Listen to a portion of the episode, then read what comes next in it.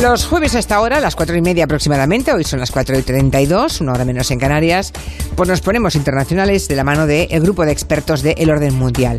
Hoy le toca a Eduardo Saldaña y Fernando Arancón. Muy buenas tardes. Hola Julia. Buenas tardes.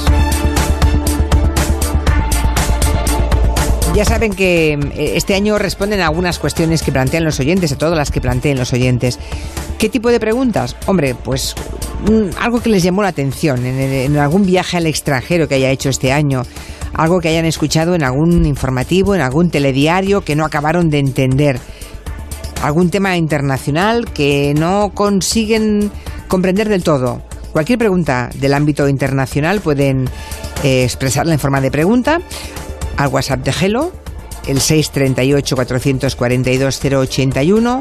También pueden enviarnos un correo a julianlaonda.es o bien también pueden hacerlo a eh, elordenmundial.com o en las redes sociales, ¿eh? tanto de este programa como del Orden Mundial, que ya saben que son muy activos en Twitter los expertos del El Orden Mundial. Bueno, hoy tenemos un- unas cuantas preguntas para vosotros. Empezamos por ellas, ¿qué os parece? Vamos a ello. Perfecto. Venga, la primera nos llega en forma de audio, a través de WhatsApp. Y pregunta esto, escuchen. Buenas tardes, mi nombre es Aitor y quería realizar una cuestión acerca del tratamiento de basuras en la isla de Sicilia, Italia, porque es algo que nos ha llamado poderosísimamente la atención al ver que, digamos, los núcleos turísticos estaban relativamente limpios y, sin embargo, eh, todos los alrededores absolutamente cubiertos de basura. Creo que tiene algo que ver con el tema de las mafias y sus concesiones y las gestiones y el uso que hacen de los vertederos, pero me gustaría saber si los expertos en orden mundial tienen alguna información más al respecto. Muchas gracias. Pues a este oyente, muchísimas gracias por, por participar, porque es evidente que han estado en, en Sicilia y que, claro, les ha llamado poderosamente la atención ver una ciudad muy bonita, seguramente, ¿no? Eh, limpia. Es además una ciudad preciosa, es una, es una isla muy bonita. Y que de pronto todos los alrededores de la capital pues estén llenos de porquería, ¿no? ¿Qué sabemos de la mafia, de la cosa nostra en Sicilia? ¿Qué, qué pasa con las basuras? Pues la verdad es que la pregunta de Aitor yo se la agradezco y creo que todos nosotros porque es muy buena y tiene un trasfondo bastante político y social. De hecho, todos recordaremos que viendo Los Sopranos o El Padrino, cuando le pregunta al mafioso, dice, me encargo de la gestión de residuos. Es bastante conocida esa frase Sí. y tiene mucha relación con esto porque la mafia, la camorra, en la zona del sur de Italia, también lo encontramos en Nápoles, ha gestionado, ha tenido un gran negocio en la gestión de basuras durante décadas. De hecho, es un problema mm, político muy serio eh, cómo estas mafias tratan la basura, porque lo que se dedican es a importar basura del exterior y gestionarla ellos en los vertederos. Entonces, ¿qué ocurre?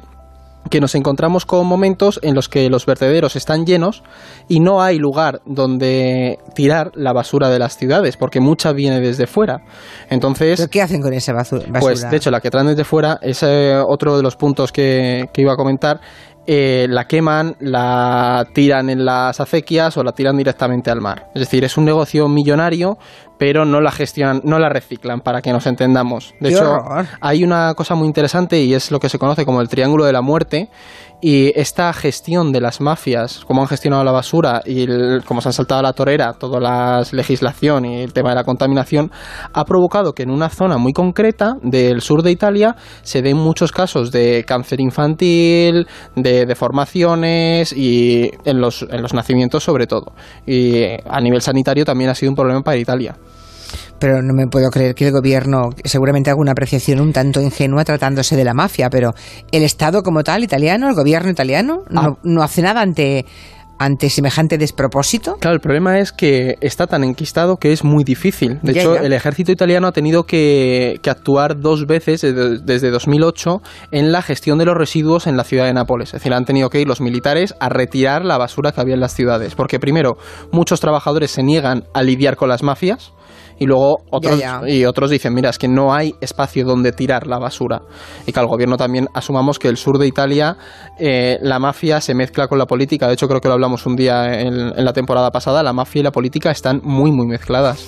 Iba a decir que es un Estado dentro de otro Estado, pero probablemente es el mismo Estado que tiene un sector putrefacto. Y veremos en el futuro con quién está por ahí pululando por la política italiana. Bueno, sí lo veremos si es que ya no lo estamos imaginando, pero en fin. El tratamiento de las basuras. Espero que este oyente que nos dejó mensaje de WhatsApp pues tenga satisfecha su curiosidad. También tenemos otro, otro correo en esta ocasión que envía Alec que nos cuenta que estaba en un aeropuerto esperando un vuelo, que se quedó sin internet y que, bueno, aburrido como estaba, se puso a, mirar su pasaporte, ¿no? Para entretenerse.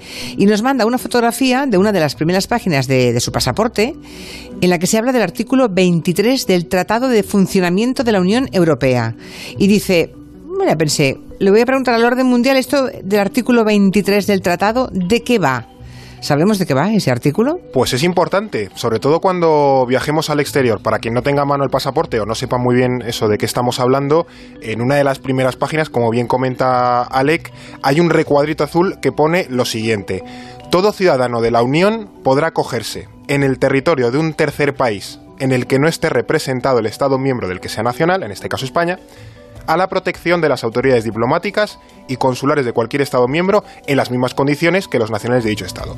¿Qué quiere decir esto? Vale, pues que si viajamos a un país en el que España no tiene ningún tipo de embajada o consulado y tenemos cualquier problema que podemos tener muchas veces cuando viajamos eh, al exterior, nos queda, siempre podemos acudir a la embajada o consulado de otro país de la Unión Europea para que nos asistan y deben asistirnos. O sea que esto es importante, que no, si alguien viaja al exterior y tiene cualquier problema y dice, jo, es que la embajada española o aquí no hay, o es que está en el país de al lado, que sepa que si va a la embajada, por ejemplo, francesa o, alemana, o muchísimas eh, legaciones diplomáticas, le deben asistir. Es uno de los, eh, bueno, pequeños avances que ha habido en, en materia de política exterior eh, comunitaria. Sea, ¿Has dicho Reino Unido? Bueno, Reino Unido en tanto en cuanto esté dentro. A lo mejor dentro de un año ya no pueden ir. Dentro de un año igual Que vayan buscando un sustituto. por eso digo, por eso digo. Bien, otro más. bueno, este este, este, oyente se lleva el premio a la pregunta más clarita y más directa de la semana. Dice, dirigida al orden mundial. ¿Por qué China está comprando África? la pregunta es, ¿está comprando China a África? Es buena pregunta, la verdad. Es muy clara, pero hemos de decir que tiene matices. Porque la semana pasada se celebró la cumbre entre China y los países africanos. Entonces, eso ha empezado a despertar mmm, bastante interés entre el público de internacional.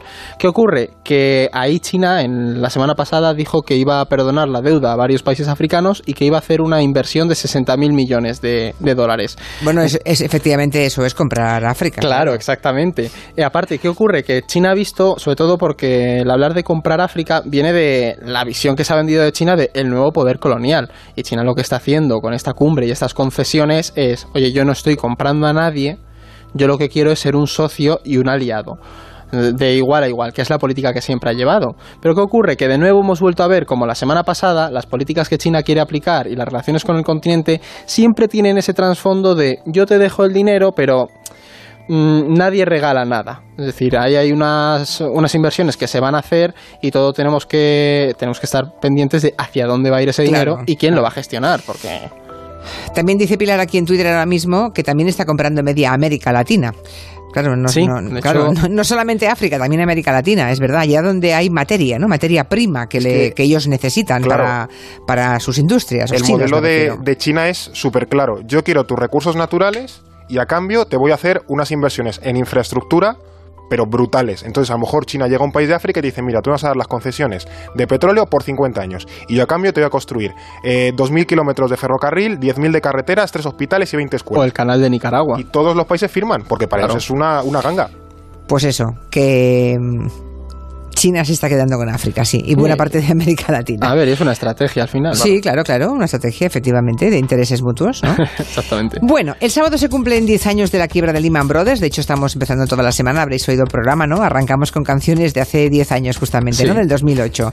10 años desde el inicio de la peor crisis que ha tenido el mundo, desde el crack del 29, se sigue comparando con el crack del 29, ¿verdad? Como el, el antecedente más grave de crítico de la economía a nivel planetario. Es una crisis que ha marcado pues, toda una época para miles y miles de españoles, bueno, para millones de personas en todo el mundo. Y creo que Eduardo y Fernando querían reflexionar sobre lo que hemos aprendido en esta década tan aciaga, ¿no? Hoy mismo vamos a hablar de vivienda en el tiempo de gabinete, que dicen, dicen los expertos que está volviendo una burbuja inmobiliaria Así que vuestra pregunta es muy pertinente. ¿Qué demonio hemos aprendido en los últimos 10 años? Pues la respuesta corta, poco o nada. Eh, la respuesta larga es que hay que tener en cuenta que apenas se han hecho reformas estructurales, ni a nivel internacional, ni siquiera tampoco en España, para lo que viene a ser paliar las debilidades que nos llevaron a esta crisis ahora hace 10 años, que incluso se juntaron con la inmobiliaria española, que ya era otra crisis que nosotros mismos nos estábamos cocinando por nuestra cuenta. Básicamente es eh, como haber intentado solucionar eh, con tiritas una, la fractura de un hueso. Es que al final sí, le puedes poner un poquito del parche, pero el fondo sigue ahí, es que tienes una herida muy profunda. ¿no? por ejemplo, los grandes flujos internacionales, flujos financieros internacionales, que era uno de los causantes de, de la crisis, siguen como mínimo igual o más desregulados que antes, que hace una década. Si nos acordamos, por ejemplo, de los, de los peores años de la crisis, 2010, 2011, 2012, en aquel momento se hablaba, por ejemplo, se plantearon cuestiones pues que para mitigar eh, las deficiencias del sistema había que hacer algo, había que meterle mano porque esto no podía volver a ocurrir. Por ejemplo, la famosa tasa Tobin, aquella las transacciones financieras que se hablaba de que había que casi no nos acordamos de la ah, tasa Tobin, tanto que se habló. Ahí, está enterrada, en no, sabemos muy bien dónde, pero está por ahí enterrada. También, por ejemplo, cuando la crisis de deuda de Italia, de Grecia, de España, Alemania llegó a proponer los famosos eurobonos para unificar una deuda europea y evitar bueno que, todos compartiésemos la misma deuda y pagásemos eh, algo medianamente similar. ¿Dónde ha quedado eso? Pues yo no tengo ni idea. Yo creo que también enterrado donde la tasa Tobin, en un sitio bastante similar. O sea que al final, eh, mucho hablar de que había que encontrar soluciones, había que encontrar soluciones, han pasado 10 años y no sé si las hemos encontrado, pero desde luego eh, no se han aplicado. España, pues eso, vemos que hoy sigue lo mismo, burbujas, no ha habido reformas educativas, no ha habido reforma del sistema económico, en fin. Sí, ni hemos cambiado los eh, huevos de cesto, seguimos apostando a ladrillo, por lo visto, ¿verdad? Efectivamente. Eh, mientras todo el talento de investigación y científico sigue emigrando a otros países, así que realmente no hemos aprovechado estos últimos 10 años para nada bueno. Que somos más débiles que hace 10 años, muy probablemente. Sí. La crisis que hemos pasado, además, bueno, que hemos pasado y que siguen pasando todavía miles de personas, ¿eh? no la demos por enterrada, que si no nos llevarán a capítulo más de un oyente y con razón. No solamente se ha quedado en el tema económico, eh, porque tampoco podemos negar que ha tenido un enorme impacto en la política, ¿no? Tanto en los partidos tradicionales de todos los países como en los nuevos partidos, ¿no? Eh, hemos vuelto a escuchar discursos que creíamos que estaban enterrados. Sí, totalmente. De mediados del siglo pasado. Justo. Es que además es uno de los aspectos que, leyendo los análisis que se están haciendo esta semana y los artículos que están saliendo en los medios, todos coinciden con esto. Es decir, por ejemplo, dentro de la Unión Europea, que es lo que más nos toca de cerca, sí que se abordó el tema económico, mm, peor o de mejor o menor medida, se, se abordó y se trabajó sobre él y se intentaron dar soluciones. Pero el, el prisma de lo político se pasó por alto. Y de hecho, lo que nos ha ocurrido es que nos hemos encontrado con una crisis política derivada de la crisis financiera. Y el problema al que apuntaban algunos análisis que hemos estado leyendo esta semana es que, vale, no hemos paliado la, crisis económica del todo y estamos intentando solventar, de hecho con lo de Hungría lo hemos visto con Orbán, ver, oye, que esta política populista no se puede permitir. Estamos intentando frenarlo, pero ¿qué ocurre si de nuevo estalla otra crisis económica? Es decir, si no hemos solucionado la crisis política que vivimos, lo que nos vamos a encontrar es con una elevación a la enésima potencia del problema del populismo y los discursos de extrema derecha y extrema izquierda que tenemos eh, surgiendo por todos los por toda Europa y a nivel global. Es decir, Trump puede ser una previa de lo que nos podríamos encontrar. Entonces, sí que eso por un lado y luego el problema que hay en la política tradicional, porque no ha sabido entender el que hay que aplicar unas medidas como las que estabais comentando Fernando y tú ahora mismo, entonces hay un problema político en el discurso y luego también de que los políticos que están ahora a lo mejor no han interiorizado lo que hay que solucionar. Eh, desde luego, si se hace un mal diagnóstico, difícilmente se puede curar, ¿no? Claro, no se aplica a la correcta medicina y tengo la impresión de que no se hace un buen diagnóstico ni de ese problema político ni de casi ningún otro, ¿no? Lo importante es si nos van a votar en las próximas elecciones. Justo. Y eso es el cáncer de la política, ¿no? Y es cortoplacista. Sí, con lo cual lo que pase dentro de, no ya de, no dentro de 50 años, lo que pase dentro de cuatro años o tres años parece que no, no, no nos acaba de importar, ¿no? Y eso de que la crisis está superada, que hay crecimiento, ¿esto es realmente cierto? Pues casi que está... Porque lo decía el PP hasta hace tres meses y ahora lo dice el PSOE. Y aquí todo el mundo cuando pueda se enarbole esa bandera porque es la, que vende, ¿no? El optimismo. Casi esta, esta respuesta eh, casi que no, no, sé dónde estarán, pero casi quedaría para que la analizasen también los compañeros de Maldita, porque tiene mucho de meroteca y tiene mucho de bulo, yo creo que también, ¿no? Porque es cierto que, que a nivel de cifras, o sea, si cogemos los números, es cierto que la crisis se está dejando atrás. Ahora bien, a ver qué hay detrás de los números, que no es poca cosa. Por ejemplo, España está creciendo, pues si es cierto que a un buen ritmo. Eh, creo que este año va a ser, se calcula que va a ser en torno al 2,8% y el año que viene el 2,3%. Y el desempleo, por ejemplo, que para, se estima que para el año 2020 se estará, estará en torno al 12%, que es más o menos la mitad de nuestro pico, que llegó hasta el 25%. O sea que bueno, si vemos eso decimos, no estamos tan mal respecto a cómo hemos estado, ¿no? Pero claro, si vamos a la realidad que detrás de estos números, pues eh, puede que no sea, no, no, o no habría que ser tan optimistas, ¿no? el crecimiento puede venir, por ejemplo, porque simplemente se, se, exporta más o porque sube simplemente el valor de lo que se exporta, pero no porque haya una actividad económica real detrás en el, a nivel interno, ¿no? Entonces, claro, eh, también el desempleo puede bajar porque la gente trabaja a tiempo parcial. Eso te baja las cifras. Pero hay gente que no, no produce mucho, no, no tiene un sueldo muy alto. O sea que sí, los números se te están maquillando, pero a nivel estructural no estás solucionando nada, incluso puedes estar empeorándolo. Claro, si el 12% de paro, digamos, nos parece, nos parece poco en comparación con lo que hemos sufrido, ¿no? Claro. Pero claro, si el resto que han encontrado empleo han encontrado un empleo de mierda, con perdón, con un sueldo miserable, pues eso tampoco hace funcionar la economía, porque ni pueden comprarse un piso, ni pueden alquilar, ni pueden cambiarse la lavadora, ni pueden ir de viaje, ni pueden ir de cena o al cine. Claro, es que yo... Que es lo que mueve la economía al final, ¿no? Yo, de hecho, Julia, quería añadir una cosa. Tú sabes, nosotros somos jóvenes y hemos vivido este, esta crisis, nos ha pillado en... De lleno, sí, claro. claro Entonces, somos perfectamente conscientes de la precariedad laboral que hay. Y vemos que ahora que te planteas el eh, irte a una casa, el cogerte un piso, ves el alquiler, que de hecho lo hablaréis luego, que están por las nubes y que no te puedes permitir un empleo bien pagado y alquilar una casa. es decir, yo vivo en el extrarradio de Madrid y las casas en el extrarradio están altas. De, ¿cuánto, ¿Cuánto se paga de alquiler? Pues no te baja de unos 500 euros en Leganés una, una casa normal. Bueno, en Madrid mil euros. Claro, no, en Madrid sí, pero en Leganés, que es la periferia de Madrid, si te lo quieres ir, es caro. O sea, a mí me gusta siempre quedarme con la, con la frase de que antes de la crisis, en el año 2005, por ejemplo, cuando estábamos aquí en el apogeo, ser mileurista era algo despectivo. Justo. Y hoy ser mileurista es casi ser un privilegiado. Sí, sí. Ese es el reflejo de, de, dónde veníamos y dónde hemos llegado. Sí, yo creo que la generación además atrapada es precisamente la vuestra, ¿eh? Sí. Eduardo y Fernando, todos los que estáis ahora entre los 20 y los 30 años, eh, realmente gente con, con, con, formación, con inquietudes, con ganas de emprender cosas, como es vuestro caso, pero sois los gran atrapados, porque claro, ¿cómo, ¿cómo os vais a ganar la vida para tener, pues, para poder montar una familia? El que quiera, ¿no? Es complicado. O, claro, y, y, viajar, porque hay que viajar, hay que, ¿no? Está bien viajar, está bien eh, cenar, hacer vacaciones, ir al cine, al teatro, salir con los amigos, tener hijos el que quiera, ¿no? O quien se va al extranjero es que, por ejemplo, les hemos formado aquí en España, o sea, se ha invertido en su formación y como no se les puede dar empleo aquí, se van a otro país y el otro país se lo lleva muerto. O sea, ¿qué negocio es ese para España?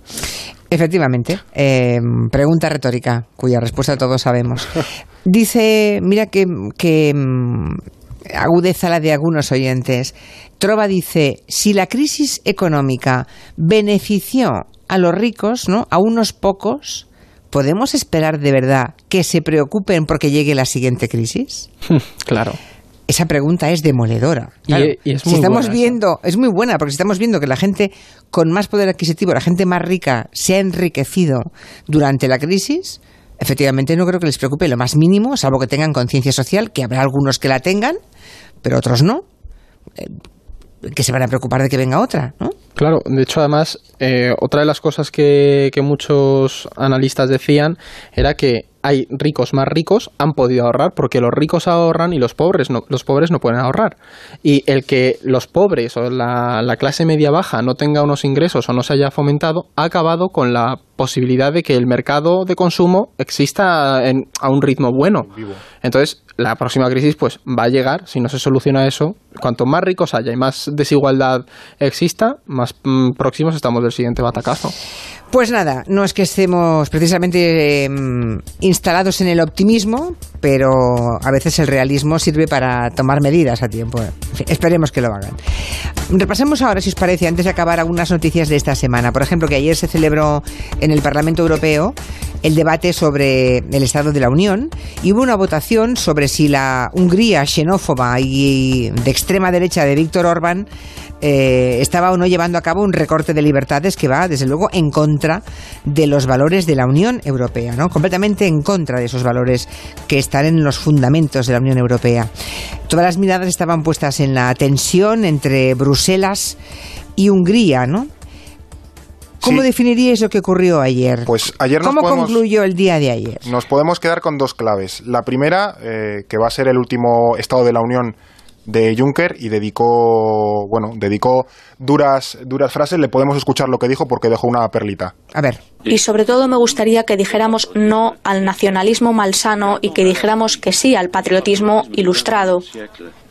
Tengamos en cuenta que el patriotismo del siglo XXI tiene doble dimensión, una nacional y otra europea, y uno, una no excluye a la otra. Juncker en su último discurso, hablando de nacionalismo malsano, pensando no solo, pero en ese momento seguramente en Hungría, ¿verdad? Y defendiendo el patriotismo ilustrado. Pues esta pullita iba eh, por Víctor Orbán, que ya lo habéis estado comentando antes, que ayer el Parlamento Europeo votó poner en marcha el artículo 7 del Tratado Europeo. ¿Esto qué significa esta puesta en marcha? Pues que Hungría puede acabar sin derecho a voto dentro del Consejo Europeo, que es al final donde se deciden todas las cosas de la Unión Europea. Pero no va a ser para nada un proceso fácil. Primero, el propio Consejo debe aprobar por unanimidad que cree relevante votar si a Hungría se le acaba suspendiendo pues este derecho al voto. Y aquí se especula con que países afines a Orbán, como por ejemplo Polonia, que está más o menos en la misma deriva, eh, también bloqueen esta decisión, porque al final si es unanimidad, con que uno diga que no, ahí se acaba. Si todos votasen que sí, luego ya se formaría una otra votación, ya de forma vinculante y por dos tercios, donde Hungría sí que podía salir sancionada. Pero de momento se queda un largo camino para ver a Hungría si se le ve sancionada. Bueno, pues veremos si es así o no. ¿Y no sorprendió la votación de los europarlamentarios españoles? Ah, bueno, no sé yo, o sea, decir, me sorprendió, pero tampoco porque no olvidemos que el Partido Popular, Sí. eh, de hecho hoy lo estábamos comentando en la oficina, en 2012 Víctor Orbán vino aquí a una universidad madrileña y eh, se alabó como un defensor de la libertad, porque Víctor Orbán en su momento defendía unos valores que eran el cristianismo europeo, la Bueno, identidad. ya, ya. Entonces, mm, no me llega a sorprender en en el sentido de que, bueno, pues mm, hay ideas que se pueden Si tocar. están dentro del mismo grupo parlamentario, pues bueno, al final unos harán la vista gorda y otros terminarán por, por bueno, sí, venga, pero, vamos fijar- a darle pero la sí, colleja. pero- pero los conservadores eh, Claro. también está en el Partido Popular, la CDU de Angela Merkel y votó a favor de esas sanciones a Hungría. ¿eh? Eso sí que es, eso sí, es interesante, es más interesante la pelea interna que hay dentro de los conservadores europeos. Pero que Es curioso, sí. es curioso. Como los partidos tradicionales también eh, pues están nadando, ¿no? Para encontrar el camino. Todos andan nadando, la izquierda, la derecha, la extrema derecha. Bueno, en los últimos eh, cinco días la política brasileña cambiamos de continente. También ha dado un cambio radical. Brevemente me gustaría que me contarais eh, qué está ocurriendo, porque el domingo vimos todos que habían apuñalado en pleno acto electoral a uno de los candidatos principales, a Jair Bolsonaro. Está recuperándose en el hospital, no corre peligro su vida. Eh, eso lo vimos el domingo pasado y luego vimos que eh, Lula da Silva anunció que no iba a presentarse a las elecciones, ¿no? Eh, son a principios de octubre, falta poco. ¿Qué está ocurriendo en Brasil? Pues la política brasileña, si ya era compleja, ahora está, vamos, en ebullición. ¿Qué ocurre? Que, que Lula no se presente ha dejado a uno de los candidatos con más capacidad y movilización electoral fuera de combate. Y luego que Bolsonaro, que era el segundo, y es una persona para que los oyentes se hagan una idea muy, muy, muy crítica con la seguridad. Es decir, él defiende que cada ciudadano vaya armado, y de hecho este es el que en su día comentamos que decía que su hijo estuviera muerto antes de ser homosexual. Es decir, es un candidato... brasileño de sobrenombre tiene, para que nos vayamos Sí. haciendo una idea. Es decir, es un, es un candidato muy, muy duro de la derecha. Es un candidato que deja casi como progre a Donald Trump. No, no, totalmente. ¿Y qué pasa? Que que le, han le hayan apuñalado, pese a que le han apuñalado y pues, Y este hombre está en el hospital, se muere, claro. a nivel de venta de discurso para él le viene muy bien, porque es mirad lo peligroso que es este país, vamos a ponerlo en orden. Entonces nos podemos encontrar con una sorpresa en Brasil. Habrá que ver, eso sí, la segunda vuelta. Eso es lo más importante. En la primera Bolsonaro sacará buena diferencia, pero se lo- nos lo jugaremos todo en la segunda. Muy bien, eh, estamos a punto de acabar. Pero ya que hablamos de veinteañeros como vosotros, ¿no? Parece que hay un joven francés que tiene 23 años, ¿no? Incluso más joven que alguno de vosotros, ¿verdad? 23 años que ha inventado un dispositivo para acabar con la contaminación de plástico de los mares. ¿Hay esperanza con este nuevo invento? Pues es difícil. ¿Cómo es este invento? Eso es, la segunda es la más interesante porque a mí hasta me ha costado pillarlo. Es difícil saber si va a traer una solución porque, como ya hemos comentado, los plásticos en el mar se están rompiendo y se están creando esos microplásticos, pero Bayard Slat, que es el joven de 23 años, ha creado, para que nos hagamos una idea, una especie de churro enorme que flota sobre el agua y debajo tiene una red, una red que va parando los plásticos, entonces se quedan ahí y viene un barco y los coge. Pero ¿qué pasa? Que esa red no es muy profunda para que los peces puedan pasar por debajo. Que eso es a mí una de las cosas que me, me preguntaba de cómo salen los animales de ahí. Entonces se ha lanzado la primera y la idea es lanzar 60 redes, o sea, 60 churros de estos que vayan a por la gran isla de plástico que es el del tamaño de dos veces Texas, que está flotando en el Pacífico. Entonces se cree que podrá acabar con un 50% de esa cantidad de plástico para el 2020-2025. A ver si, a ver qué pasa. Siempre y cuando no se lo den a la mafia siciliana, porque si no, no hemos hecho nada. eh, si cerramos el círculo, ¿no? Como caiga en manos de la mafia siciliana a la que le importa un pimiento el planeta, el cambio climático, ni la madre que los trajo, ¿verdad? Pues mm, habrá dificultades. 2020. ¿Y decís que se llama este joven francés? Eh, Bayard Slat. Ah, pues eh, interesante. Mañana es viernes y pregunto a nuestra medioambientalista de cabecera a ver si Gallego sabe algo de esos churros gigantes, porque vamos, seguro que se ha enterado Hombre. y que aplaudirá con las orejas, ¿no? Yo espero que funcione. Ojalá, ojalá funcione, ojalá funcione. Pues hasta aquí el tiempo de orden mundial. Recuerden que si quieren dirigirse a, a, nuestros expertos para cualquier consulta sobre el ámbito internacional, pueden hacerlo con un WhatsApp de voz en el 638-442-081 o por correo electrónico o por Twitter, en nuestra cuenta, en la suya. Y el próximo jueves damos respuesta a esas cuestiones. Hasta la semana que viene, Eduardo y Fernando. Hasta la próxima. Adiós. Enseguida llega